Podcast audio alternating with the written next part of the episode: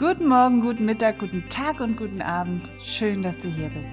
Ich bin Yvonne, die Patchwork-Mama, und dieser Podcast ist für dich, wenn du in einer Patchwork-Familie lebst. Er steckt voller Erfahrungen, Inspirationen und Ideen, die dein Patchwork-Familienleben leichter machen sollen. Ich wünsche dir viel Spaß. Jetzt dauert es nicht mehr lang und der Patchwork Familienkongress startet, und zwar am 14. September. Und ich dachte mir, anlässlich des Kongresses veröffentliche ich einfach ein Interview aus dem letzten Jahr. Und da habe ich das von Claudia Wittmeier und David Möritz gewählt, weil das ein sehr erfrischendes, lebendiges Interview ist. Und die zwei sind auch ein sehr erfrischendes und lebendiges Patchwork-Elternpaar. Aber nicht nur das, sie arbeiten auch zusammen. Das Interview hatte im letzten Jahr wunderbares Feedback bekommen, weil die zwei ja auch hinter die Kulissen blicken lassen und aus dem Nähkästchen plaudern und da findet sich der eine oder andere doch wieder. Also, ich wünsche dir viel Spaß mit dem Interview und wenn du noch nicht angemeldet bist zum Patchwork Familienkongress, dann kannst du das kostenfrei machen. Jeder kann quasi an diesem Kongress teilnehmen und ähm, das kostet dich nichts. Das kostet dich einfach nur die Anmeldung unter www.patchworkfamilien-kongress.de und dann bekommst du während der Laufzeit, Kongresslaufzeit online alle Links zugeschickt. Und dann hast du für jedes Interview 24 Stunden Zeit. Also du musst auch keine Termine verschieben. Ein bisschen Zeit solltest du dir schon nehmen. Es sind drei Interviews, die pro Tag laufen. Und ja, nimm das Angebot wahr, lass dich inspirieren und hol dir Lösungen, die du brauchst, um deinen Patchwork-Familienalltag wirklich entspannter zu gestalten. So, aber jetzt wünsche ich dir erstmal viel Spaß mit Claudia und David. Very nice day. ja, hallo Claudia. Schön, dass hallo. du dabei bist. Mein hallo. Red Lipstick Warrior. Hey. Genau, genau, so ist es. Genau. Also ihr wart in Budapest, du und dein Partner David. Und ähm, in eurem Apartment, während ihr ja geschlafen hattet, ne? So ja. wurde euer Apartment ausgeraubt. Ja. Genau. Was, was, haben Sie alles mitgenommen? Ja, also es ist, äh, ist wirklich äh, eine krasse Geschichte, weil wir am nächsten Morgen das gar nicht so schnell verstanden hatten, weil wir gar nicht, wenn man so gar nicht auf die Idee kommt, so gar nicht, dann ähm, glaubt man es halt nicht. Das ist auch spannend, das dauert. Das ist in Comics ist das manchmal so verzögert, bis man was versteht, gell? oder bis man so losrennt oder so. Und ähm, ja, sie haben uns dann, also zuerst habe ich gesagt, wo ist mein Laptop? Okay, der wird halt irgendwo anders sein. Wo ist denn eigentlich meine Uhr? Ja, okay. Die habe ich halt woanders hingelegt. Und irgendwann mal ist uns dann aufgefallen, dass die Sachen einfach nicht mehr da sind. Das war schon krass. Aber die coole Reaktion von dir war, Du hast dir einen roten Lippenstift gekauft. Ja. genau. Hast dir den drauf gemacht und irgendwie, also so kam es zumindest bei Facebook rüber, hey, ich rock jetzt den heutigen Tag weiter und ich äh, gehe auch mit guter Laune da dran und das fand ich so cool. Ja, es war, also äh, wir waren da zu einem Seminar, also mhm. schon die vierte oder fünfte Nacht in Budapest. Also ich kannte mich dann auch schon ein bisschen aus. Und ähm, irgendwie die, die Nacht davor waren wir gut am Feiern mit dieser Mastermind, in der wir sind. Und es war so toll und hat so Spaß gemacht. Es war einfach richtig gut. Und wir, ich, so um halb zwei oder so waren wir im Bett. Und ich war fix und fertig, weil es war in dieser Woche auch sehr warm in Budapest. Und ich, ich habe nichts mehr mitgekriegt. Also deswegen, ich habe überhaupt nichts mehr mitgekriegt. Und ähm, dann äh, ja, war es eine gute Nacht und am nächsten Morgen dann eben diese, diese äh, Suche nach unseren Wertsachen. Und ähm, als ich dann realisiert hatte, dass äh, David, willst du dazukommen? David war natürlich dabei. Ja, ja, ja. Und als, ist es okay, Yvonne, wenn David... Ja, ja bitte, bitte, bitte. Hallo David, komm rein. Genau. Ja, überhaupt auch erstmal Hallo an alle Zuschauer und danke, Yvonne, dass es die Möglichkeit gibt, jetzt hier zu sprechen. Gell? Gerne. Heute ist es so ähnlich. Hallo, David. Schön, dass du da bist. Voll ausgestattet. ja. ja, heute ist echt warm. Ja, genau. Und dann ähm, war ich eben, äh, nachdem ich so langsam realisiert hatte oder wir realisiert hatten, dass da nichts mehr da war an Wertsachen, also es war meine Handtasche mit allem halt drin, Geldbeutel äh, und die Uhr, die daneben lag, der Schmuck, der daneben lag, Laptop, Handy. Es war aber so, dass freundlicherweise mein Handy noch da war, weil das direkt an meinem Kopf lag. Also nicht direkt, aber zumindest in der Nähe vom Bett. Und David hatte noch irgendwie ein paar Geldscheine unterm Kopfkissen, so glücklicherweise. Und echt meine, echt meine einzige Reaktion war, ich war wie auf Autopilot. Wehe, es fasst mich jetzt hier, also irgendjemand kommt noch und will mich hier draus bringen. ich laufe jetzt, also jetzt erst recht, ja, gehe ich da meine, meinen Weg weiter oder unseren Weg weiter. Und ähm, David hat mir dann wirklich den letzten Schein gegeben, der da unter dem Kopfkissen war, weil ich gesagt habe, ich muss jetzt einen Lippenstift kaufen. Schon krass. Also David hat aber auch nicht, nicht, nicht irgendwie sich gewundert mehr. Er wundert sich schon länger nicht mehr. Er hat mir echt diese letzten 20 Euro gegeben und ähm, er hat dann ge gesagt, er kümmert sich und sagt das am, am Empfang. Äh, in, das Apartment war ja gemietet und äh, gibt der Polizei Bescheid. Ja, und dann bin ich mit diesen 20 Euro losmarschiert und habe einen Lippenstift gekauft, weil ich hatte noch 10 Minuten und war dann pünktlich beim Seminar. Genau, das ist deswegen der Red Lipstick Barrier. Ja, genau. Braucht man diese Eigenschaft, um in einer Patchwork-Familie klarzukommen? Ah, das ist jetzt eine gute Frage. Ah, jetzt würde ich äh, definitiv sagen, ja, ja, ja, ja. Weil, äh, oder was würdest du sagen?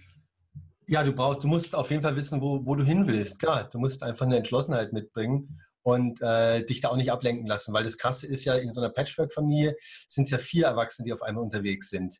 Und du hast einen neuen Partner, aber du hast irgendwie natürlich auch noch den Ex-Partner des neuen Partners und den neuen Partner des Ex-Partners des neuen Partners. Das heißt, du mischen auf einmal zwei andere Erwachsene mit, also drei neue in deinem Leben. Und wenn du dann selber ähm, sozusagen nicht eine klare eigene Richtung hast, dann kannst du natürlich da schon aus der Spur geworfen werden, weil du dann natürlich auch anfängst, Kompromisse, dich auf Kompromisse mhm.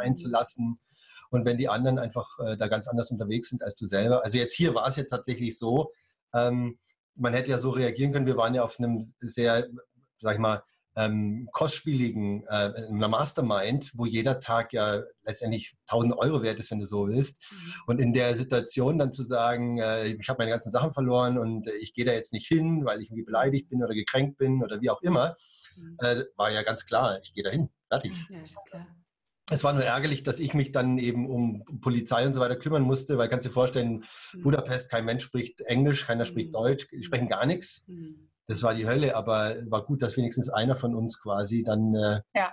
da weitermarschiert ist. Ach so, ja, weil, also dass man sich da aufteilen konnte, war super, ja. Aber das ist ja nicht nur was, was man in der Patchwork-Familie braucht. Das braucht ja eigentlich jeder. Sobald du Freunde hast äh, und dich dann aber weiterentwickelst, ist es ja immer so, dass die anderen natürlich nicht synchron mit dir Entwicklungen machen. Ja, ja. Genau, das Schöne ist. Aber, aber, es ist eine gute Eigenschaft, um irgendwie gerade mit den Konflikten oder was auch immer oder äh, Themen, die da hochkommen, äh, zurechtzukommen, finde ich. Wie ist denn eure Patchwork-Familie aufgestellt? Erzählt mal.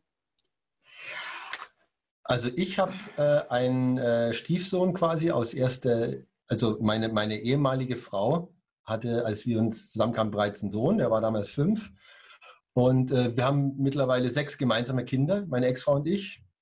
Und die sind zwischen 14 und 24, 26. 24, Kathi, 24, 27. Ja. Nee, nee, 26. Ja. ja. So ungefähr. 25. ich verliere manchmal den Überblick. Zwischen 14 und, und 25. Und die meisten, also vier sind schon jetzt aus dem Haus, von denen zwei sind quasi noch hier um die Ecke bei der Ex-Frau. Genau. Ja, und dann habe ich zwei Söhne. Zwei. Ja, die sind 23 und 24.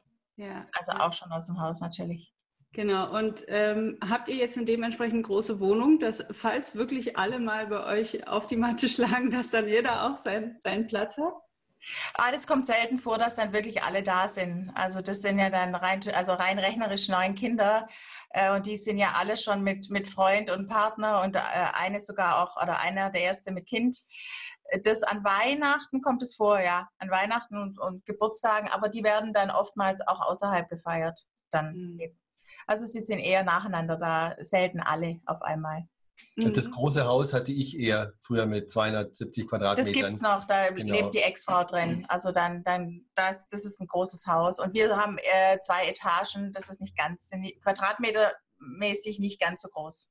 Ja, wir haben so 135. 135. Und auch genügend Zimmer, genau. Ja, ja, genügend Zimmer auch. Aber alle, also alle neun mit Partner, das klappt nicht. Okay, ah, okay. Aber habt ihr ähm, bewusst äh, gesagt, wir suchen uns dort äh, unser neues Domizil in der Nähe deiner Kinder, David? Genau. Das habe ich zu der Zeit gemacht, ja. Genau. War wichtig, dass die einfach wirklich, die laufen eine Minute von einem zum anderen. Das war mir damals wichtig und äh, ich glaube, das war für die Zeit auch gut. Es war aber interessanterweise dann äh, jetzt für uns in dieser Patchwork-Formation, Claudia und ich als Paar, auch teilweise schwierig, weil natürlich ähm, die Kinder es gewohnt waren von mir. Wir sind ja beide schon immer selbstständig und ich habe immer schon von zu Hause gearbeitet und hatte so einen Modus, äh, dass die jederzeit kommen können. Und dieser Modus war dann für Claudia natürlich neu. Äh, sie hatte, hatte das früher besser organisiert. Sie, du hast ja immer ein separates Office gehabt, eine Etage tiefer, sechs, oder auch mal, es war ja auch mal ein großes Büro in Ulm mit sechs Mitarbeitern. Da war es so, dass sie ganz klar gesagt hat, ich arbeite intensiv vormittags und nachmittags äh, sehe ich die Kids. Aber das vermischt sich nicht so. Und bei mir war es eher so eine Mischangelegenheit. Und da dann diesen, diesen Stil, also für mich auch diesen Stil äh, allmählich umzuändern ja, und für sie anfangs damit überhaupt klarzukommen, das war schon echt eine, eine mega Herausforderung. Ja, weil sie sich von ihrem Arbeitsstil, da, äh, von der Konzentration her einfach in der Konzentration bleiben will und muss. Ne? Wir arbeiten von zu Hause, wir haben hier ein Büro äh, und äh, ich da so äh, rein, raus, rein, raus war von, meinem, von meiner Prozedere. Das war schon echt eine Herausforderung. Hm. Ja, und ähm, ich, ich, stelle mir das auch schwierig vor, wenn in einem neuen gemeinsamen Domizil dann plötzlich die neuen Kinder dazukommen, mit denen man ja noch gar nicht wirklich so in einem engen Kontakt ist, oder Claudia? Wie, wie hat sich da, äh, wie waren eure anfänglichen Begegnungen mit seinen Kindern? Also ich hatte, ich hatte auch eine ähnlich große Wohnung, die wir aber, wir sind ja jetzt seit äh, fünf oder sechs Jahren zusammen und die habe ich inzwischen aufgegeben. Und im, im, ersten Jahr war ich auch noch viel in meiner Wohnung. Also da konnte, hat sich das dann auch entzerrt. Aber wir haben halt festgestellt, dass, äh, oder das war auch immer schon mein Wunsch, dass wir ähm, ein gemeinsames Projekt haben wollen, also David und ich. Also sozusagen unser gemeinsames Baby, weil weitere Kinder wollten wir nicht, das war auch klar. Aber dafür äh, weitere Projekte zusammen machen. Das ist immer noch meine Meinung, dass es ganz gut ist, wenn man einen Partner hat, dass, dass er mit ihm auch was machen kann. Und ich wollte nicht nach acht Stunden abends nach Hause kommen. Irgendwie, wir sind ja eh beide schon selbstständig und dann halt am Abend müde noch eine Stunde zusammen verbringen. Also äh, das, äh, deswegen war unser Ziel, ein gemeinsames äh, Business aufzubauen. Und dann mussten wir wirklich gucken, wie das, ähm, dann bin ich häufig hier, wo wir jetzt wohnen, auch hergekommen. Und das war schon eine Umstellung, äh, oder man musste wirklich erst den neuen Rhythmus finden, weil äh, klar, die Kinder haben überhaupt nicht gewusst, was jetzt passiert, dass da jemand sagt, nein, ich kann jetzt nicht, ich muss arbeiten, das kannten die nicht. Mhm. Und dann ist es ja nicht nur ein Kind, das nicht kann, das nicht kannte, sondern in dem Fall waren es fünf, die noch da waren. Und äh, für mich war es viel zu anstrengend, weil jederzeit ging es Geklingel los und bei fünf ist einfach, der eine geht gerade und der nächste kommt schon wieder, der eine geht und jeder will die volle Aufmerksamkeit und dann bin ich nicht zum Arbeiten gekommen. Also das ist, äh, war schon eine Umstellung, bis man halt Zeiten eingeführt hat. Hm. Wie war es für dich, David? Weil du hast ja dann quasi so auch so ein Stück weit zwischen den Stühlen gesessen. Ja, ja, du kommst auf jeden Fall in so einen Loyalitätskonflikt. Mhm. Äh, eigentlich dann irgendwann allen gegenüber. So, das ist genau. schon echt eine Arschkarte auch. Ähm, und äh, ja, es ist wirklich auch ein Lernprozess. Es ist ein Lernprozess. Es ist ja so, die Mutter der Kinder ist Lehrerin. Äh, und wir haben jahrelang beide von zu Hause gearbeitet. Ich war selbstständig über Jahre und das hat äh, so gepasst. Und dann, sie ist jetzt Lehrerin, die Kinder an derselben Schule. Das heißt, die können die Mutter in der Pause sehen. Die Mutter ist nachmittags Hause. Also sie ist gewohnt zu sein, dass, dass das Elternteil ansprechbar ist. Das war für mich auch so eine Norm. Und mich dann da abzugrenzen und das überhaupt erstmal einzusehen, dass eine Abgrenzung dann notwendig ist und dass sie für Claudia notwendig ist, das, das hat schon echt gedauert. Also es hat gedauert aus so einem Modus, aus so einer, so einer, so einem Familienarrangement, das irgendwie so sich mhm. eingebürgert hat über Jahre, ja, das irgendwie zu korrigieren und das anders zu machen und äh, so eigene Werte nochmal zu hinterfragen, was brauchen Kinder in der Erziehung und der Erziehungsstil hat sich dann auch irgendwie geändert was dann teilweise so wie, wie, wie ein Schlag ins Gesicht für die Kinder war, ja, weil es einfach so boah, ganz neu war und man es nicht so richtig einordnen konnte. Es also sind jetzt zwei Kulturen, die da aufeinanderprallen, ja, nicht? Ja. Ihr mit eurer Familienkultur, Claudia mit ihrer Familienkultur und, und das jetzt unter einem Hut zu bekommen. Ja? Wie, wie, wie habt ihr das geschafft? Learning by doing. Learning by doing, ja. Viel gesprochen natürlich und, und ähm, äh, David war dann natürlich aber schon auch klar, weil wir ein neues Business aufbauen wollten, als wir haben ja dann auch Online-Kongresse angefangen zu organisieren und uns entschieden und committed, wie das immer so schön heißt, also auch ein Coaching gekauft und äh, dann da angefangen. Und äh, da dann David schon auch gemerkt, also wenn wir das jetzt zusammen machen wollen, dann brauchen wir dafür Zeit. Und diese Zeitfenster muss man festlegen. Und dann kam aber auch noch hinzu, dass die Kinder ja erwachsen werden. Also äh, dann am, ganz am Anfang eben neun und zehn, okay, da sind sie noch klein, aber das war mit zehn kann man ihnen dann schon mal erklären, äh, dass ich jetzt gerade oder dass der Papa gerade mal drei Stunden nicht erreichbar ist. Also sie waren ja dann auch in dem Alter, die Jüngste mit der neun und zehn, äh, dass sie das verstanden hat. Ja, und ich kenne das natürlich, weil so weit entfernt ist es dann auch nicht. Äh, ähm, ich kenne das von den Prozessen mit meinen Kindern. Ich, ich kann mich noch sehr gut daran erinnern, als die mal, als ich die plötzlich in Augenhöhe hatte. Also vorher waren es Kinder, ich habe immer so runtergeguckt, dann waren die plötzlich auf Augenhöhe und dann habe ich meinen Erziehungsstil äh, teilweise geändert. Also ich habe entschieden, dass ich nichts mehr selber trage, weil die wussten eh nicht, wohin mit ihrer Kraft, zwei Jungs, also beim Einkaufen zum Beispiel, dass sie mit zum Einkaufen gehen, dass sie helfen beim Tragen, dass ich nie wieder eine Flasche trage, weil das jetzt die Kinder machen und so. Das, also das meinst du mit Tragen? Ich habe gerade überlegt, was du mit Tragen meinst. Nee, richtig, wirklich echt, so echt tragen, echt Füße. tragen. Ja, Füße tragen, das meine ich, weil äh, und, und auch mehr Verantwortung übernehmen halt, also Aufgaben zugeteilt bekommen. Also da gab es bei mir immer schon so ein Shift. Bloß manchmal rutscht man so rein, dann wird, wurde ich als Mutter so ein bisschen unzufrieden und denke ich, irgendwas wahrscheinlich sind die Kinder schon wieder älter geworden und ich habe es nicht gemerkt. Und das äh, war dann äh, bei Davids Kinder, dass er dann halt auch aus der, ja, aus der Ich bin ständig zu jeder Zeit für alle Kinder immer verfügbar. Das musste definitiv geändert werden, sonst hätten wir den ersten Kongress nicht machen können. Ja. Naja, bei mir war ja was Interessantes, äh, auch jetzt so im Nachhinein sehe ich das natürlich auch mit anderen Augen. Ähm, in der, in der Ursprungsfamilie jetzt der Kinder, wo sie auch noch leben, bei der Mutter, durch das, dass du, wenn da sechs, sieben Kinder sind, dann, dann muss man die Jobs irgendwie vergeben, ist ganz klar. Das heißt, da herrscht ein relativ striktes Regime, wer macht was. Der eine ist irgendwie die Woche zuständig für äh, das ganze Tischdecken und Abdecken oder Spülmaschine oder Saugen oder Fensterputzen oder Garten, wie auch immer. Und ich wusste, dass die, ich weiß, dass die da drüben eben so sehr stark eingebunden sind. Dann war so mein mein Ding war so in der Zeit, wo sie mich dann ja besucht haben in der neuen Wohnung, so bei mir ist es ganz entspannt. Und bei mir habe das richtig so entspannt. Und ich, ich laufe im Prinzip nonstop und ich mache alles. Ja? Also auch wieder so diese, diese Dinge, wo man dann so als Elternteil in so einer Patchwork-Situation dann auf so Irrwege gerät, so wie zum Beispiel äh, bei mir habt das besser oder wie auch immer, ja. Die Sugar Daddy Rolle bist du ja, voll. Genau. Und äh, dann irgendwann kommst du aber aus der auch gar nicht mehr raus. Mhm. Und das war natürlich für, für Claudia so voll Schock. was, was geht hier? Ne? Warum, warum, machst du das so? Und das, Claudia, fünf, also Töchter, die einfach nur saßen und sich bedienen ließen. Für genau. mich war es ein Schock. Fünf Prinzessinnen. Fünf so Stück gleich, gell? Ja, und äh, das war natürlich dann auch wieder eine spannende Lernkurve. Also ich, ich bin auch da wieder total gewachsen letztendlich aus der Situation, aus den Herausforderungen der Situationen so. Und ähm, aber ich würde jedem wünschen, das schneller zu lernen, weil äh, Aber man macht halt alles zum ersten Mal. Ne? Also das heißt, es dauert einfach auch. Das sind Prozesse, die sich über einen längeren Zeitraum einfach entwickeln. Das heißt, über Claudia bist du quasi dazu gekommen, also dass sie dir ein bisschen die Augen geöffnet hat, in welcher Rolle du eigentlich gerade geschlüpft bist. Genau. Hm. Genau.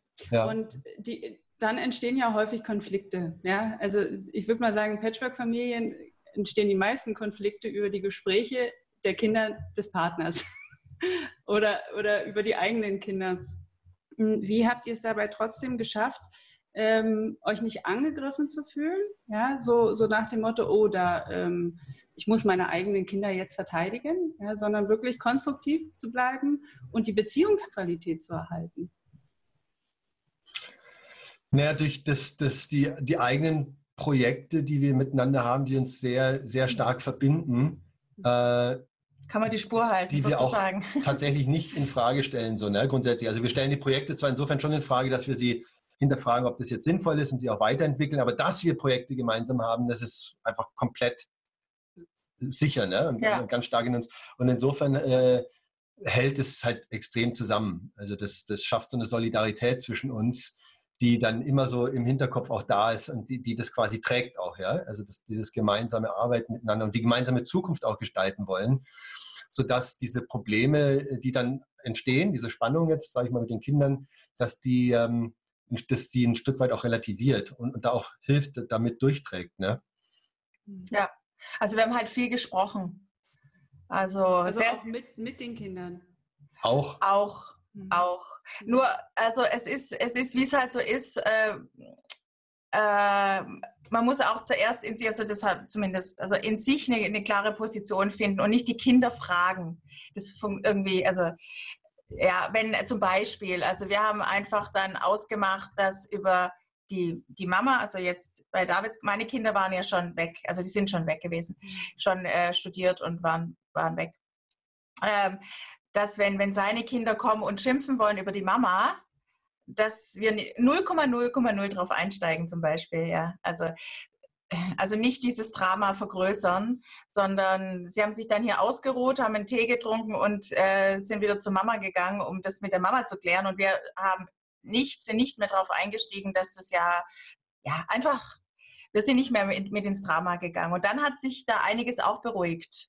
Also wenn man eben nicht den Ex-Partner in irgendeiner Weise äh, schlecht dastehen lässt als als andere Ex-Partner, das, das geht zum Beispiel gar nicht, meiner Meinung nach. Das geht gar nicht. Und da ist dann immer mehr Ruhe reingekommen. Also auch in diesem schnell wegrennen, also schnell vom, vom, von dem Haus der Mutter wegrennen und schnell hier sich beschweren und schnell wieder zurückrennen und sich da beschweren und schnell. Und das ist dann auch ruhiger geworden. Zum Beispiel. So Sachen haben wir dann halt eingeführt. Und ähm, wie, wie ist dein Verhältnis, Claudia, zu Davids Ex-Frau? Also, mh, mm, ich würde sagen, es ist in Ordnung, aber wir haben jetzt auch nichts miteinander zu tun. Also es ist schon auch distanziert, weil wir zum Beispiel die Arbeit, die ich jetzt immer schon gerne mache, ich liebe das Internet, ja, das wirst du wissen. Und sie kann es nicht ausstehen. Also von daher, sie, sie lehnt es komplett ab. Ja, also von daher haben wir so unterschiedliche Interessen, was ja vollkommen in Ordnung ist, aber äh, meine Begeisterung, die, die muss. Nein, nein, definitiv nicht. Aber würdest du sagen, ist es hilfreich, sich zu kennen und wenigstens erstmal Hallo zu sagen, auch wenn man nicht die besten Freundinnen wird, aber dass man sich wenigstens mal in die Augen geschaut hat und ähm, also glaubst du, dass es hilfreich ist? Ja, gute Frage. Also ich, äh, wir, wir waren auch schon eingeladen oder wir kennen uns äh, gut, klar, wegen auch den äh, Kindergeburtstagen und Konfirmationen und so weiter. Hochzeit. Auch, Hochzeit. Ja, wir waren sogar bei der Hochzeit von der Ex-Frau eingeladen das finde ich schon gut.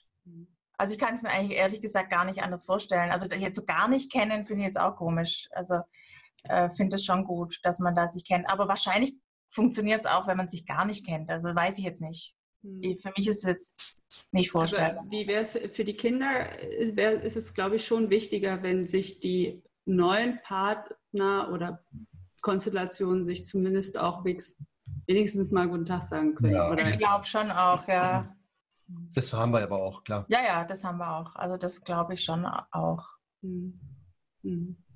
Also das ist, äh, also es ist schon mh, echt eine Leistung und vielleicht eine der größten Leistungen, die man dann als äh, getrennte Partner hat und mit wieder neuen, dass man das möglichst ohne Drama, äh, also zumindest der Kinder wegen, möglichst ohne Drama äh, sich unterhalten kann. Also das fände ich, das ist schon ein Ziel, definitiv. Also meins zumindest gewesen, Davids auch. Mhm. Und ähm, finde ich eine gute, ein gut, es ist natürlich ein gutes Übungsfeld, auch wenn da wahrscheinlich ganz viel Schmerzen auf allen Seiten äh, noch vorhanden sind, dass man da trotzdem drüber geht und sagt, ja gut, es war, wie es ist oder es ist, wie es war oder wie auch immer und jetzt äh, schauen wir, dass wir das Beste draus machen. Hm, wir sind jetzt am Sonntag auch wieder mit Claudias Ex-Mann und äh, Frau und Kind und, ja. und deinen Jungs sind wir wieder auch unterwegs zusammen. Ja, ja, also. Also wir sind, da waren einen Ausflug und feiern Geburtstag gemeinsam. Ja, ich, ich glaube, für die Kinder, die genießen das dann auch ein Stück weit, oder? Ich, ich denke immer, das ist wichtig für die Kinder, wenn man den Ex-Partner nicht abwertet ähm, oder, ja, wie ihr schon sagt, dann einfach lieber nichts dazu sagen, wenn sie äh, sich beschweren oder kommen, ja, oder ähm, weil das ja auch an deren Substanz geht. Ja, ja. Die sind ja ein Teil des anderen und den kann man ja jetzt nicht einfach streichen. Nee, das geht nicht. Ja, ja. ja also gegenseitiger Respekt ist da einfach wichtig. Ja. Ja. ähm, ihr habt ja eure eigene ähm, eigenes Baby gegründet, euer eigenes ähm, Unternehmen und die Tools, die ihr da an der Hand habt, ja, ähm, kann man mit den genau wunderbar die Tools einsetzen in Patchwork-Familien, gerade in solchen Konflikt- und Krisensituationen, wo es dann schwierig wird?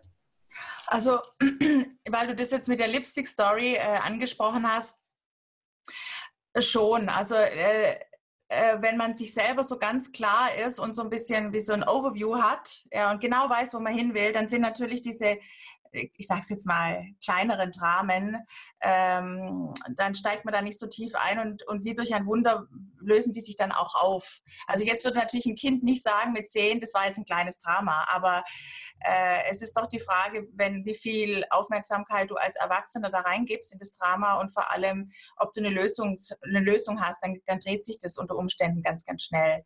Und äh, tatsächlich helfen da die Tools, die wir jetzt im Coaching äh, einsetzen, ist eigentlich genau, das sind die gleichen Tools. Das ist mhm. genau das Gleiche. Mhm. Habt ihr quasi einen Heimvorteil? Ja, aber wir, wir arbeiten auch heftig an uns. wir sind ja ständig im Gespräch und ehrlich gesagt habe ich nicht gewusst, dass wenn man selber ins Coaching kommt, also selber gecoacht wird und selber coacht, was das für ein Turbo ist. Das habe ich nicht gewusst vorher, weil ich war vorher 20 Jahre schon selbstständig. Aber wenn man selbst gecoacht wird, dann, dann nimmt es ein Tempo an, das ist genial. Also das ist echt genial. Das ist krass. Gebt ihr diese Tools an eure Kinder weiter? Teilweise, ja. Genau, ich schreibe halt hier und da mal eine WhatsApp, wenn es irgendwie, oder sie kommen ja auch, sie kommen ja, wenn sie Kummer haben, logischerweise, wenn es um Beziehungsstress geht oder wenn sie sich mal gemobbt fühlen. Ähm, wenn die Noten mal nicht passen oder wenn ein Lehrer blöd ist, logisch. Also dann, ja, klar, zwangsläufig. Es also ist das, ja auch ein Weltbild, das dem zugrunde liegt. Ich, ich glaube, das Wichtige ist, dieses Weltbild, das kriegen sie natürlich jetzt automatisch mit. Also äh, ohne, dass wir reden sogar. Also das ist ja eine Haltung, die wir der Welt gegenüber entwickeln. Also die Frage ist ja immer, bist du Opfer gegenüber der Welt oder bist du Täter oder Schöpfer? Schöpfer. Das ist die spannende Frage. Und wenn du in den Schöpfermodus wechselst, das kriegen die Kinder natürlich mit. Mhm. Und es ist auch mein großer Wunsch, dass es alle mitkriegen. Äh, man kann es natürlich, jedes Kind entscheidet es für sich selber, aber das, ich glaube, also zumindest als Mutter, das Einzige, was ich vorleben kann, ist, äh, dass ich keine Angst vor der Welt habe und dass ich mein Ding halt mache. Mhm. Ja, also schon mit, nicht mit Kopf durch die Wand. Also die Lipstick-Geschichte bedeutet ja auch, ich, ich lege meinen roten Lippenstift auf. Das ist sozusagen meine Kriegsbemalung und lauf einfach weiter. Also halt mit erhobenem Haupte, nicht irgendwie vielleicht und kann sein und morgen oder so, sondern halt einfach, das kriegen die Kinder natürlich mit. Mhm. Ja, auf jeden Fall. Ähm, wenn man so reingeht in eine Patchwork-Familie, du hast ja vorhin gesagt, ähm, ich glaube, du, warst du es, Claudia? Nee, du warst es, David, glaube ich. Er gesagt hat, erstmal äh, muss ich meine eigene Haltung dazu finden. Ja, oder ähm, ich selbst muss wissen, wohin ich will. Ja? Ähm, wie habt ihr eure eigene Rolle definiert als Patchwork-Eltern, sage ich mal? Hattet ihr sie definiert oder seid ihr reingestolpert in diesen Prozess? Reingestolpert. Ja.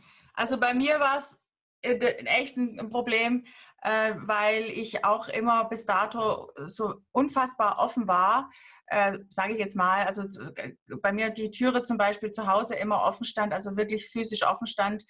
Und jetzt war ich auf einmal überfordert, weil das zu viele waren. Also ich war definitiv überfordert.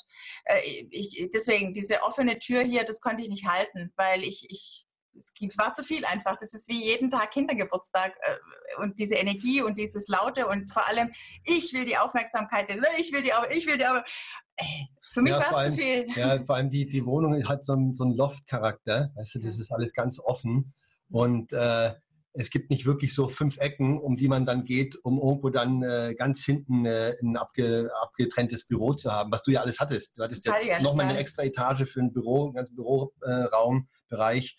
Und äh, das hat auch dann mit der Wohnsituation zu tun, logischerweise.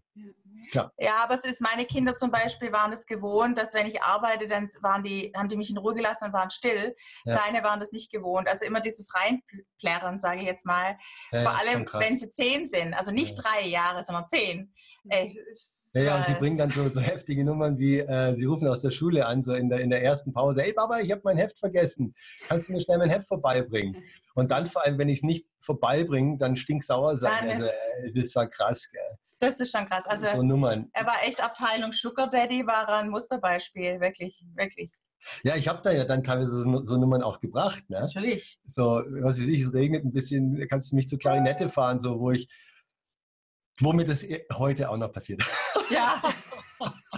Jetzt muss also, man ehrlich, ehrlich sein. Ja, also wirklich. Shit. Aber es ist echt so, wie ich jedes Mal Ohrfeigen könnte, sage, nie wieder.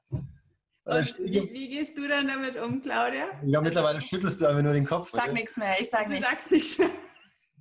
Also ich mache eben tatsächlich mein Ding. Ich mache Lippenstift drauf und durch und dann merkt David denkt wahrscheinlich, oh Gott, jetzt hat sie Lippenstift wieder drauf irgendwas. ja, nee, ehrlich, das ist, wenn er, also er, genau. Äh, ich, er ist echt gut drauf, weil er das total selber merkt und ich verstehe auch, dass man da immer wieder zurückfällt, weil die Kinder alle Knöpfe kennen und den entsprechenden Blick aufsetzen und so weiter. Und interessanterweise, das ist jetzt echt interessant, das haben wir im letzten Jahr vor allem im Coaching gelernt, wir dürfen auch es hört sich komisch an jetzt vielleicht, aber wir dürfen auch im Coaching nicht in die Geschichten zu tief einsteigen. Also als Coach darf man das nicht. Also man hört sehr wohl zu, also man kennt auch die Geschichte, weil man sie selbst schon mitgemacht hat, aber man darf nicht einsteigen, man muss ja eine Lösung präsentieren. Kannst du ein Beispiel zu der Lösung verhelfen? Ja, zum Beispiel, ja, ganz einfaches Beispiel. Also das Schlimmste, ich sage, oder das Krasseste, das wir jeden Tag zu hören bekommen, ich habe kein Geld für ein Coaching. Äh, das stimmt einfach nicht. Sorry, das stimmt einfach nicht. Ja, also da, da kommt, da kommen die krassesten Geschichten, äh, aber äh, und natürlich stimmt es auf einer Ebene, aber wenn du wirklich was willst und du, wenn du wirklich Veränderung haben möchtest, dann kann sein, ja, oh, blöd, weil ich habe gestern gerade ein Pferd gekauft. Sowas kommt dann. Oder natürlich gibt es auch Leute, die wirklich kein Geld haben, aber man kann sie auch erinnern daran, dass es schon eine Zeit gab, in der sie Geld kreiert haben. Also es gibt Mütter, äh, wir haben jetzt auch in England eine mh, hm, Schülerin, Coachie gehabt, äh, die zahlen unfassbar viel Schulgeld für die Kinder und kommt gar nicht auf die Idee, äh, für sich fürs Coaching was zu zahlen. Also weil das gar nicht so im, sie sagt, sie, sagt, sie hat kein Geld, aber ich, das ist also interessant. Und wenn man dann da hart, ich sage jetzt mal hartnäckig bleibt und sagt, äh, nee, das stimmt nicht, weil du kannst es kreieren, du kannst es erschaffen, du kannst entweder jemand fragen oder du kannst zur Bank gehen und so weiter und so fort. Also, äh, und tatsächlich, wenn man da dran bleibt, kommen Ideen hoch. Selbst bei Leuten, die gerade kein Geld direkt so auf dem Konto haben. Und das ist immer spannend zu sehen, weil das, das, das, äh, da passiert was beim Gegenüber natürlich, weil er aus seiner Geschichte rauskommt. Ja, und was ich daran erkenne, ist auch so, so ein typisches Mutterding. Ja? Ähm, für unsere Kinder genau. schaffen wir es zu kreieren ja. und den, den zahlen wir den Reiturlaub und, genau. äh, ne? und Musik und sie wechseln von Klavier auf äh, Gitarre und dann, ach doch wieder nicht und dann wird die Geige genau. angeschafft und, genau, und da fließt das Geld. Aber nicht, wenn es um ein persönlich, um die persönliche Weiterentwicklung geht. Nicht? Ja. Also das hat auch was mit dem eigenen Selbstwert zu tun. Total. Was, was bin ich bewährt zu geben? Absolut. Ja, das, ja. das ist mega spannend, weil ich verstehe das als Mutter auch. Äh, ich habe es gerade auch nochmal aufgeschrieben, weil, weil ein Buch daraus werden soll. Und dann ist mir das klar geworden, dass man natürlich als Mutter zurücktritt. Logisch. Also es ist ja so angelegt am Anfang mit Stillen und so weiter und so fort. Schon überhaupt Schwangerschaft und Geburt, äh, da wird einem klar, oh, ich habe ich hab zum Beispiel auch weil, weil ich so riesige Kinder hatte, ist meine, meine Atmung am Schluss nur noch bis da hoch, oh, also bis da hoch, bis hierhin, bis da oben hängen geblieben. Und ich musste irgendwas hat nicht mehr gestimmt so richtig bei mir. Und ich bin dann zu einem Gesangslehrer gegangen, und, um meine Atmung wieder tief zu kriegen. Ja, das rutscht dann alle. Also natürlich tritt man zurück. Also selbst die Atmung tritt zurück, bis da hoch. Und dann zu erlauben, wieder zu atmen. Ja. Weil Luft ist genug da. Ich, ja, genau. ich weiß genau, ja. was du meinst. Ich weiß genau, genau was du meinst. Aber Wenn man sich nicht mal erlaubt, zu tief zu atmen. Nein, nein, genau so. Genau so ist es. Krass. Und die hat, die hat mir echt über ein halbes Jahr beibringen müssen, dass das wieder runter im Bauch geht. Und ich habe, ich weiß noch, wie ich bin nach Hause gegangen, weil alles war verlangsamt, weil ich tief geatmet hatte. Gell? Und die Kinder haben schon gedacht, was ist denn jetzt los? Da waren die noch klein natürlich, zwei, drei oder so. Aber das hat komplett alles wieder verändert, nur weil ich richtig geatmet habe. Und das ist hochgerutscht einfach. Und, und natürlich rutsche ich von der Energie nach hinten, wenn die Kinder kommen. Logisch. Weil die schreien ja oder was heißt, Windeln wechseln und so. Und dann muss man merken, hallo, jetzt sind sie drei, jetzt können sie selber laufen, hallo, jetzt sind sie fünf, jetzt können sie das selber, jetzt sind sie sieben, jetzt sind sie zehn. Und dann sollte man eben nicht mit 15 sie noch immer überall hinfahren. So. ja, und, und aber auch so wie du sagst, Lippenstift drauf, nichts sagen, wenn der Partner es tut, weil es ist seine, ja. es sind seine Lernschritte, nicht meine, nicht? Ja. Auch ihm zu erlauben, da so voranzuschreiten, wie er eben ja. das machen will. Ja. ja. Total spannend und ich finde, ähm, auch als Patchwork-Mutter rutscht man ja mit seinem Selbstwert gerne mal so ein Stück weit in den Keller oder nimmt sich, nimmt sich zurück. Ja. Also so, so kenne kenn ich das aus Angst vor der Ablehnung. Ja? Man, mhm. man fängt erstmal an, alles Mögliche zu dulden genau. und zu akzeptieren. Und irgendwann merkt man, boah, innerlich äh, sind da Vulkane am Laufen. Ja. Ja. Wie, bist du, wie bist du damit umgegangen? Oder also es beide, es ist ja beim Vater wahrscheinlich genauso, ne? nicht nur bei der Mutter so. Ja, es war schon heftig. Also ich habe halt keine Töchter, wobei ich habe hab keine Ahnung, ob das damit zu tun hat. Ich kenne dieses gegenseitige Rumgezicke und Anschreien nicht. Und es hat mich total gestresst. Und als ich das erste Mal angeschrien wurde, habe ich, auch, hab ich, äh, hab ich gewusst, ich muss was ändern. Weil das geht nicht. Das habe ich nicht vertragen. Ich habe es echt nicht vertragen. Und dann, dann musste ich auch was ändern. Und dann habe ich mich erst zurückgezogen. Also ich habe dann äh, ob das dann gut ist oder schlecht, weiß ich nicht. Aber ich habe mich erst zurückgezogen und ich habe gewusst, ich muss nichts tun, um gefallen zu wollen. Nicht mehr, jedenfalls. Also es muss sich was Neues entwickeln. Und dann habe ich mich zurückgezogen und, und habe dann den Kindern signalisiert, es ist wunderbar in Kontakt mit euch, wenn ihr ganz normal, also nicht riesig schreien oder total immer heulen, also immer diese Dramen. Ich habe das einfach, nur weil ich es nicht geschafft habe. Ich, kann, ich kannte, ich, ehrlich, ich kannte das mit Söhnen nicht.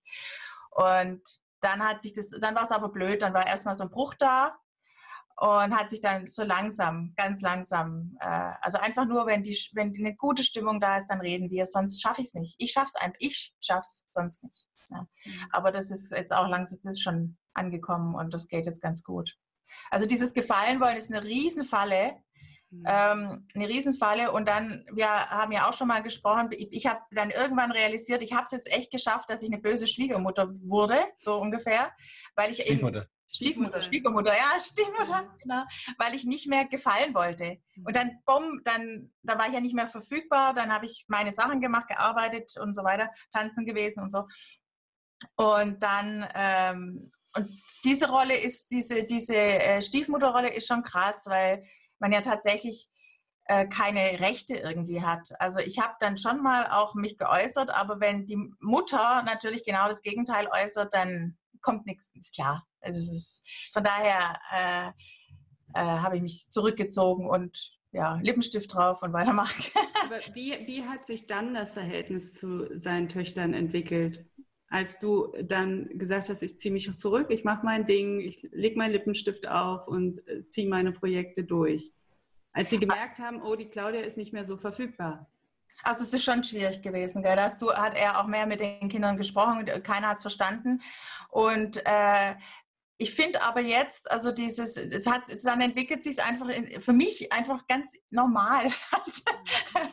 und das kommt dann, ja. Also das, sie, äh, sie müssen auch ein bisschen acht, drauf achten und das machen sie total jetzt. Äh, wo, wo, sind sie eigentlich gerade? Wer ist denn überhaupt noch im Raum? Und äh, ähm, kann ich überhaupt gleich rufen oder warte ich in dem, das kommt jetzt alles dadurch, dass, dass halt, äh, dass erstmal so, ein, so eine Distanz da war. Also Aber so mehr. Das, das, ist ja das Spannende, finde ja. ich. Dass wenn man sich dann erlaubt, die böse Stiefmutter zu sein, obwohl man, man ist ja nicht böse, man macht einfach nur sein Ding, ja, ja. man steht nicht mehr zur Verfügung. Also ja. zwischen böse sein und äh, einfach sein Ding machen ist ja noch was anderes. Aber ich nehme jetzt mal die Rolle ein als die Stiefmutter, die ich eigentlich vielleicht nie sein wollte und mache mein Ding. Dann fangen die selber an zu reflektieren, oder? Würde und, ich so sagen, ja. Und ähm, ich habe die Erfahrung gemacht, sie machen dann plötzlich wieder einen Schritt auf mich zu. Ja, genau. Weil ja. vorher war es nicht nötig. Ja. Ja, nee, natürlich. Und dann kommt natürlich hinzu, dass es ja, also jetzt nicht alle fünf Töchter zusammen sind, aber mindestens drei. Und die unterhalten sich natürlich. Also sie, sie, sie haben ja immer sich. Ja, äh, und äh, sie müssen irgendwie zu dritt oder zu zweit oder dann alleine auch einen Weg finden. Äh, und mir ist schon klar, also deswegen ist es gut, dass sie sich haben, also das können sie besprechen. Die sind ja alle dann in der gleichen Situation. Und ähm, ja, und genau, dann kommen sie auch Stück für Stück wieder auf, auf einen zu und, und, äh, und ähm, das ist für mich normal. Und ähm, bei dir bist du auf Ablehnung gestoßen? Von ihren Jungs? Ja. Null. Nee, nee, die sind, äh, wir sind Fans voneinander. Also ich von Ihnen und Sie von mir. Also mhm. das passt super. Von dem her glaube ich auch jetzt, ähm, wir können hier gar nichts Allgemeingültiges ableiten, sondern wir sprechen jetzt von unserer Situation. Immer, von ja. dem Temperament meiner Kinder, von der Prägung meiner Kinder aus der Ursprungsfamilie. Äh, die, ähm, wo einfach eine Diskrepanz da ist zwischen dem Lifestyle da drüben und dem Lifestyle, den Claudia gewohnt ist. Und das hätte äh, auch anders äh, laufen können, dass sie in, in Claudia ihre Verbündete sehen und äh, eine Frau, wo das einfach komplett passt.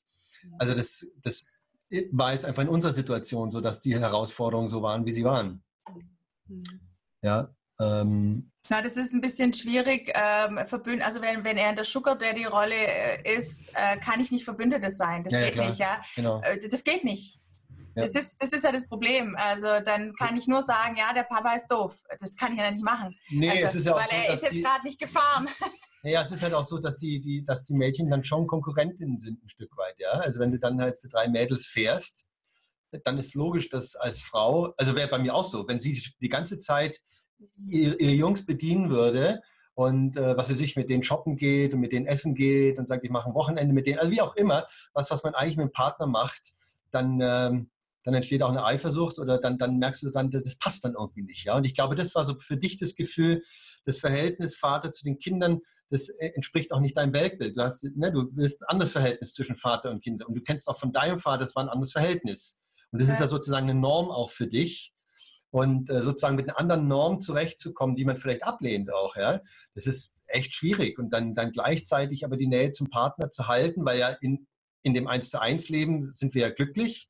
Es ist nur sozusagen in diesen Außenbeziehungen, wo man sagt, hm, warum ist das jetzt so und das gefällt mir nicht.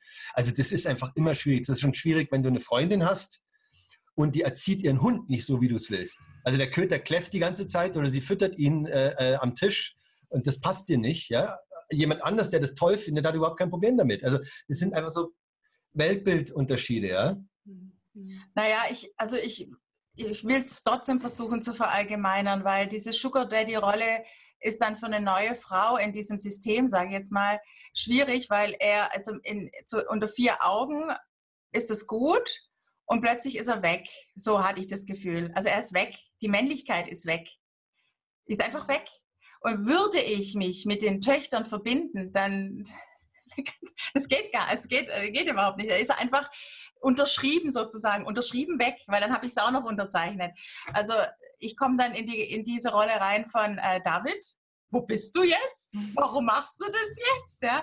Und die Töchter sagen, hä, hat er aber immer so gemacht. Ja. Also das glaube ich kann man schon, weil dieses Sugar Daddy ist natürlich, ist ein stehender Begriff auch. Und gab es dann auch Rivalitäten ähm, ja, also ich auf seine Aufmerksamkeit. Ja. Wer, wer, bekommt jetzt mehr? Also, nee, also unter, ich hab, unter den Töchtern. Ne? Unter den äh, Töchtern. Also ich habe, nee, ich habe das jetzt nicht. Ich war jetzt nicht. Ich habe mich nur gewundert, weil er weg, also für mich weg war, ja, von seiner Präsenz her, die ich halt kennengelernt habe und äh, habe mich halt auch gefragt, wo ist der Mann jetzt geblieben? Wo ja. ist das Männliche jetzt geblieben? Das war mein Haupt. Also nicht so sehr die Töchter haben das ja ausgelöst, die können ja nichts dafür. So. Also die machen halt was, was sie, sie holen sich halt das, was sie kriegen, rauskriegen können sozusagen. Und er hat halt, er war verschwunden in der Phase. Und dann, dann habe ich für mich gesagt, wenn du weg bist, energetisch gehe ich auch. Also dann mache ich meine Sachen halt. Also dann mache ich mein Zeug wieder. Und so, also für mich war das jetzt nicht, für mich selber war das jetzt nicht so der Riesenstress. Ähm, weil ich dann gesagt habe, ja gut, äh, ich hoffe, dass ich ihn mal wieder treffe, also seine Energie halt, ja. Das hat, ist dann auch immer passiert, wenn wir unter vier Augen waren und natürlich wussten wir, das müssen wir auf lange Sicht, muss man das auch lösen, wenn jemand dabei ist, also wenn die Ursprungsfamilie dabei ist. Wenn jemand anderes dabei ist, aus meiner Familie oder so, dann ist es überhaupt nicht der Fall. Es ist ex explizit, wenn die äh, Kinder von ihm dabei sind Und es hat natürlich was mit diesem Trennungsschmerz zu tun, da noch immer irgendwie was heil machen zu wollen. Glaube ich. Auch ein Stück weit Loyalitätskonflikte, die da eine große Rolle spielen. Bestimmt. Ja. Ja. Mhm. Bestimmt. Ja. Ähm, Gieß mal das Wasser. Ziemlich Wasser, jo. Ja. Wie, wie, habt, wie habt ihr das mit, diesen, mit dieser Eifersucht? Konntet ihr das so ein Stück weit lösen? Also, ähm, also bei mir in, in meiner Familie war das zum Beispiel ähm, so, dass die Mädchen sehr eifersüchtig auch auf mich waren. Ja? Und ähm, es war für mich schwierig, ihn zu sagen, dass Papa-Tochter ein ganz anderes Verhältnis ist als, als diese auf Beziehungsebene. Es ist ja nicht das Gleiche. Und dass man das gar nicht miteinander vergleichen kann. Ja, dass so eine, so eine Vater-Tochter-Beziehung ähm, auf der Ebene auch riesengroß und wunderschön und, und einzigartig ist und die Paarbeziehung auch wiederum einzigartig, aber auf einer ganz anderen Ebene ist. Ja, Konntet ihr, hattet ihr damit zu tun oder konntet ihr das lösen, wenn ihr damit zu tun hattet? Ja, also es war ja gerade in diesen Gesprächen, die ich oft mhm. mit den Mädels hatte, war das logischerweise hat es immer so mit, war das so, so ein Ton, der einfach mitgeschwungen ist. Ähm, und natürlich haben wir auch über unsere Beziehung gesprochen, also die Kinder, meine Beziehung zu den Kindern und äh, die war dann schon mal zeitweise, gerade wo wir so intensiv gearbeitet haben, wo, wir, wo ich einfach wirklich keine Zeit hatte, großartig was mit ihnen zu machen, da war das schon schwierig, dass sie sich natürlich schon gefragt haben, also liebt uns der Papa oder wie sehr liebt er uns oder so, so, so diese Geschichten, gell? Oder wen liebst du am meisten? Das kam dann auch teilweise. Also liebst du die, die Rosa mehr als mich oder liebst du die Eva am meisten? So. Aber mehr unter den Kindern, gar nicht so sehr wegen mir. Nee, nee, aber an mich, genau. Das war ja, die Frage an mich. So sehr wegen mir, aber da war ich gar nicht mit dabei. Genau. Also involviert, das war mehr so. Aber was war jetzt nochmal die Frage? Ja, ich, ich wollte wissen, ob, ob tatsächlich es ähm, Eifersucht auch in Bezug auf Claudia gab. Ja, klar. Von ja, deinen. Töchtern. Dass sie gesagt haben, der Papa, der ist jetzt ganz viel mit der Claudia und der wohnt genau. mit der Claudia immer genau. unter einem Dach und wir können jetzt nicht mehr und regelmäßig auf. Und wie konntet ihr den Töchtern da diese Angst nehmen oder, oder dieses Gefühl der Eifersucht nehmen oder müssen sie da einfach durch? Ist das deren Aufgabe, das äh, selber zu bewältigen? Also was, was, sie, was ich finde, was schon gut war, wir haben ja teilweise Ausflüge dann auch gemeinsam gemacht, aber wenn ich so Tage mit ihnen alleine verbringe, also man geht ja. in den Kletterwald und geht noch essen oder man macht eine große Wanderung oder man geht mal in so einen Freizeitpark einen ganzen Tag, das hat das hat ihnen schon oft viel gebracht. Einfach so, dass Papa mal komplett da ist und dass man einfach Spaß hat zusammen und äh, Abenteuer erlebt zusammen. Genau. Also so machen wir das jetzt eigentlich, dass es äh, halt wichtige Tage und Termine gibt, wo David da mit den Töchtern, mit den Kindern was macht. Mhm. Ja, also dass, dass da, dass sie wirklich das Gefühl haben, sie spielen genau die gleiche Rolle wie eben. Also sie, natürlich, mhm. Kinder, logisch. Mhm. Mhm. Ja, also das ist da immer noch, wobei natürlich die Zeit auch abnimmt. Ich meine, wenn sie, je älter sie werden, wollen sie nicht mehr in den Kletterwald gehen oder so, ja. Aber, aber dann, dann halt andere Zeit zusammen verbringt. Also auch die Kinder mal allein mit David natürlich. Mhm. Mhm. Auch. Ja, oder meine Älteste kommt jetzt mit ihrem Mann, also die sind ein paar Tage bei uns und ich fahre wahrscheinlich mindestens eine Woche mit zwei anderen Kindern in Urlaub also dass wir dann, äh, oder begleite die andere, die jetzt, die studiert in Leipzig, fahre dann halt hoch mit ihr und dann machen wir die Wohnung. Also so, das ist dann eher jetzt so One-to-One -one dann auch, ne? dass man sich halt dann, äh, wenn die jetzt alle aus, ausschwirren und so das eigene Leben haben, dann, hm. dann trifft man sich viel seltener, aber dann auch sehr intensiv. Ne? Oder auch mit meinem Sohn jetzt, der jetzt auch was Neues startet gerade, dann sind es schon sehr intensive äh, Einzelbeziehungen jetzt, wo ich hm. merke, dass meine Rolle als Vater da jetzt irgendwie auch da bin ich jetzt irgendwie sehr klar und, und, und das fühlt sich stimmig an. Mhm. Jetzt, wo hm. die auch in so eine Selbstständigkeit gehen und ich gar nicht mehr dem Trugschluss erliege, dass ich die irgendwie so betütteln muss, sondern es ist klar, jetzt ist der Fokus ganz viel stärker noch drauf, hey, ihr seid selbstständig, ja, so, genau. Ja. Ja. Also auch bei der 14-Jährigen ist es jetzt mehr so, dass ich die äh, auch sehe, dass die dazu jetzt fähig ist, in so eine Selbstständigkeit auch reinzukommen und dann fördere ich das halt auch mehr. Und dann ist es viel leichter, mich abzugrenzen. Und loszulassen. Genau. Ja, genau, das ist ja. wieder ein neuer Punkt. Ja. ja. Würdet ihr sagen, dass eure, also dass die Zeit als ihr mit eurer Beziehung gestartet seid, dann die neue Patchwork-Familie, euer ähm, Coach-Baby, ja, oder euer Business. Eine absolute Turbozeit, oder? Eine turbulente Zeit, ja. Total, ja. Und mit unglaublich viel Persönlichkeitsentwicklungsschritten, würde ich sagen, oder? Ja. Ja. Ja, auf jeden Fall, definitiv. Ja, ja. ja es ist echt. Äh es gibt kein Handbuch. Also es gibt schon Literatur, logischerweise. Ne? Und ich bin auch so ein Typ, der, der sich dann auch Literatur reinzieht und guckt und liest. Und das erweitert natürlich schon den Horizont oder bietet dann teilweise Möglichkeiten, mal zu reflektieren über die Dinge. Aber letztendlich äh, ist es echt Learning by Doing. Ne? Es ist wirklich so.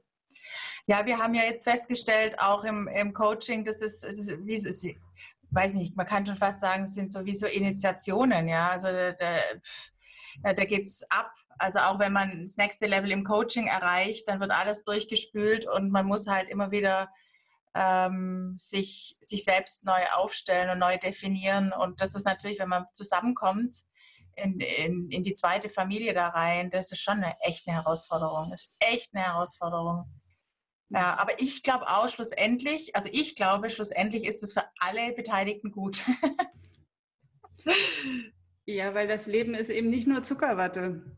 Ja. Nicht? Also das Leben hat auch Konflikte und Herausforderungen, die man sich einfach stellen muss. Und ich finde, in einer Patchwork-Familie kann man das super üben. Also wenn ja. ich da, wo dann. Ja, wirklich. Nicht? Ähm, David, welches, welche Literatur hat dir geholfen? Du hast gesagt, äh, gab es ein Buch, wo, wo du sagst, das kann ich uneingeschränkt empfehlen. Das hat mir total geholfen. Oh, also wenn ich sehr gern gelesen habe, ist Jörg Willi. Mhm. Da habe ich einiges gelesen. Ähm,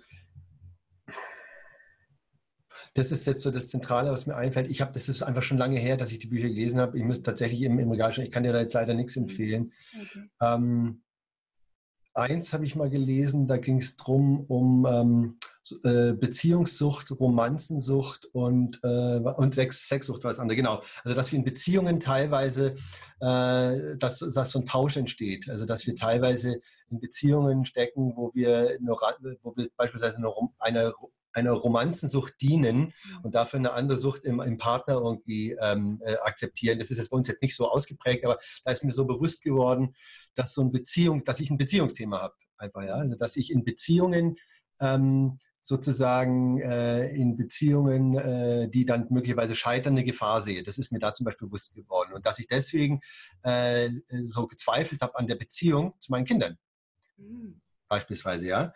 Und ähm, mhm. dass ich äh, deswegen sozusagen äh, da nicht souverän geblieben bin, ja, weil dem quasi äh, wie so ein Suchtverhalten zugrunde lag.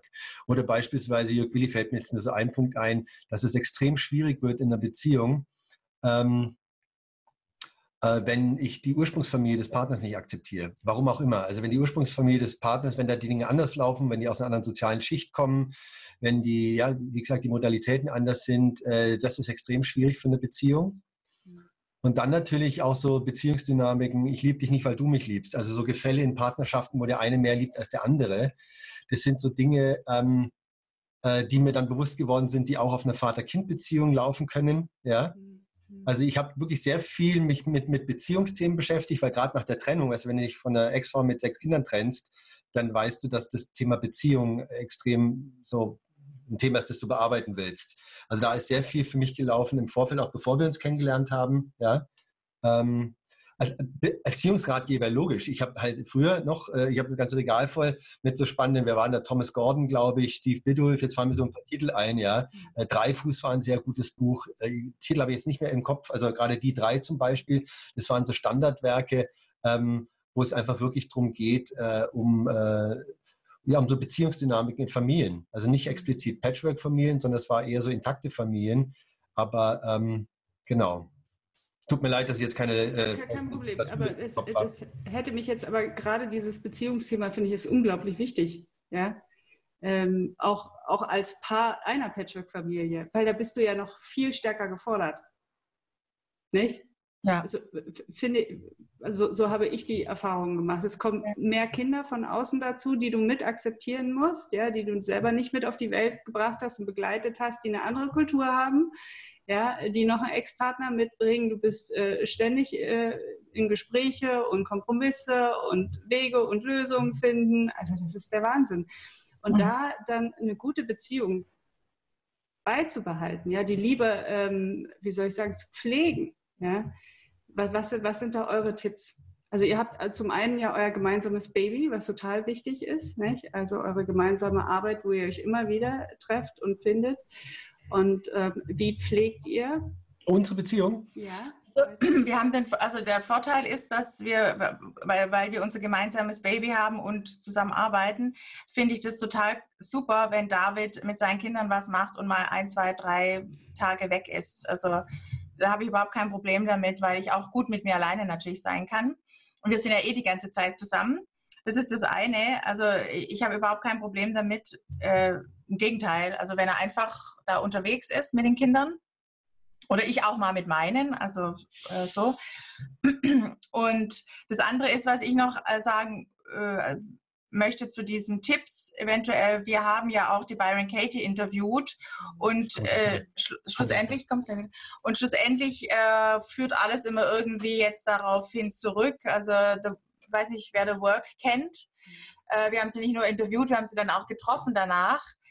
Ähm, also so viel zu, ich bin Schöpfer und ich möcht, weiß, was ich will und ähm, und The Work beinhaltet ja das alles, was dir im Außen begegnet, was mit dir zu tun hat. Und äh, ich, die krassesten Beispiele sind eben, wenn du irgendjemand was am Kopf werfen willst, also der Nachbar, der so blöd ist und nie zuhört oder irgendwie was oder immer, dann sollte man das mal anschauen und eventuell drehen und schauen, was es mit einem selber zu tun hat. Also vielleicht hört man selber immer nicht, also immer mal wieder nicht zu und so weiter.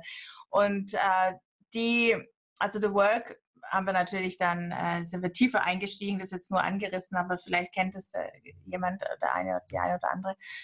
Das hilft mir schon, weil die Frage, was hat es mit mir zu tun und wo ist da die, die versteckte Kraft für mich? Also sonst wäre das jetzt wahrscheinlich auch in Budapest, das macht überhaupt keinen Sinn, ähm, sich lange zu ärgern über das, was weg ist. Es macht einfach, es verschenkte Energie. Es ist äh, ich, ich habe dann am Schluss wirklich noch lächeln müssen und gesagt, es ist gut, dass es weg ist, weil ich wollte eh einen neuen Rechner. Ich wollte, eine neue Handtasche ist auch kein Problem, neuer Geldbeutel ist kein Problem. Also, was soll's ja. Es ist ja nett, dass uns nichts passiert ist. Und schon war ich wieder, ähm, weil das war schon ein bisschen krass, dass das halt passiert ist, während wir da waren. Aber äh, das ist also wie weggezaubert. Das ist eigentlich cool, dass das passiert ist, weil wir haben alles neu gekauft und das stand schon länger an, nur wie es immer so ist. Das mit dem neuen Rechner macht man dann irgendwann, weil da müssen wir alles wieder rüberspielen. Das dauert eine Woche, bis das drüber Und dann macht man es halt plötzlich, ist wieder ein Monat vorbei und so muss man alles neu kaufen. Ja, ja, ja. Und das ist dann das Positive dran. Also das war die Botschaft, Next Level und neue Technik und so weiter und so fort. Also von daher und Deshalb ist auch The Work ist auf jeden Fall zu empfehlen. Ja, absolut. Absolut, total.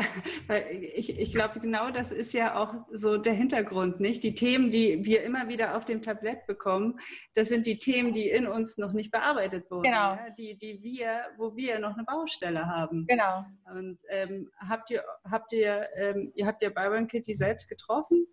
Ja. Ähm, ja, war das so eine Art Coaching dann für euch? Also ja. Ja, also die Frau ist, ist ich, die ist, ich sage dann immer, die ist einfach durch. Die ist durch alles durch. Die ist einfach durch und die, das merkt man in dieser Präsenz. Äh, also wenn man solche Leute trifft, dann weiß man, man muss eigentlich nicht mehr sprechen. Weil die Präsenz ist so, so krass, dass sich alle Fragen auflösen in der Präsenz bei der Frau. Äh, wie die einen anschaut, die ist total bei dir im Gegenüber. Die schaut dich an und dann weißt du nicht mehr, was du fragen wolltest, weil es ist alles aufgelöst. Was soll das hier alles überhaupt so ungefähr? Ja. Also die unfassbare Präsenz, unfassbar, ähm, ja, nee, das ist, das ist wirklich, da steigt man dann in die Energie dieser Person ein ja. und es löst sich, äh, sie sagt ja immer, es sind alles nur Geschichten. Sie was sie höchstens fragt, ist, äh, was hast du gefrühstückt?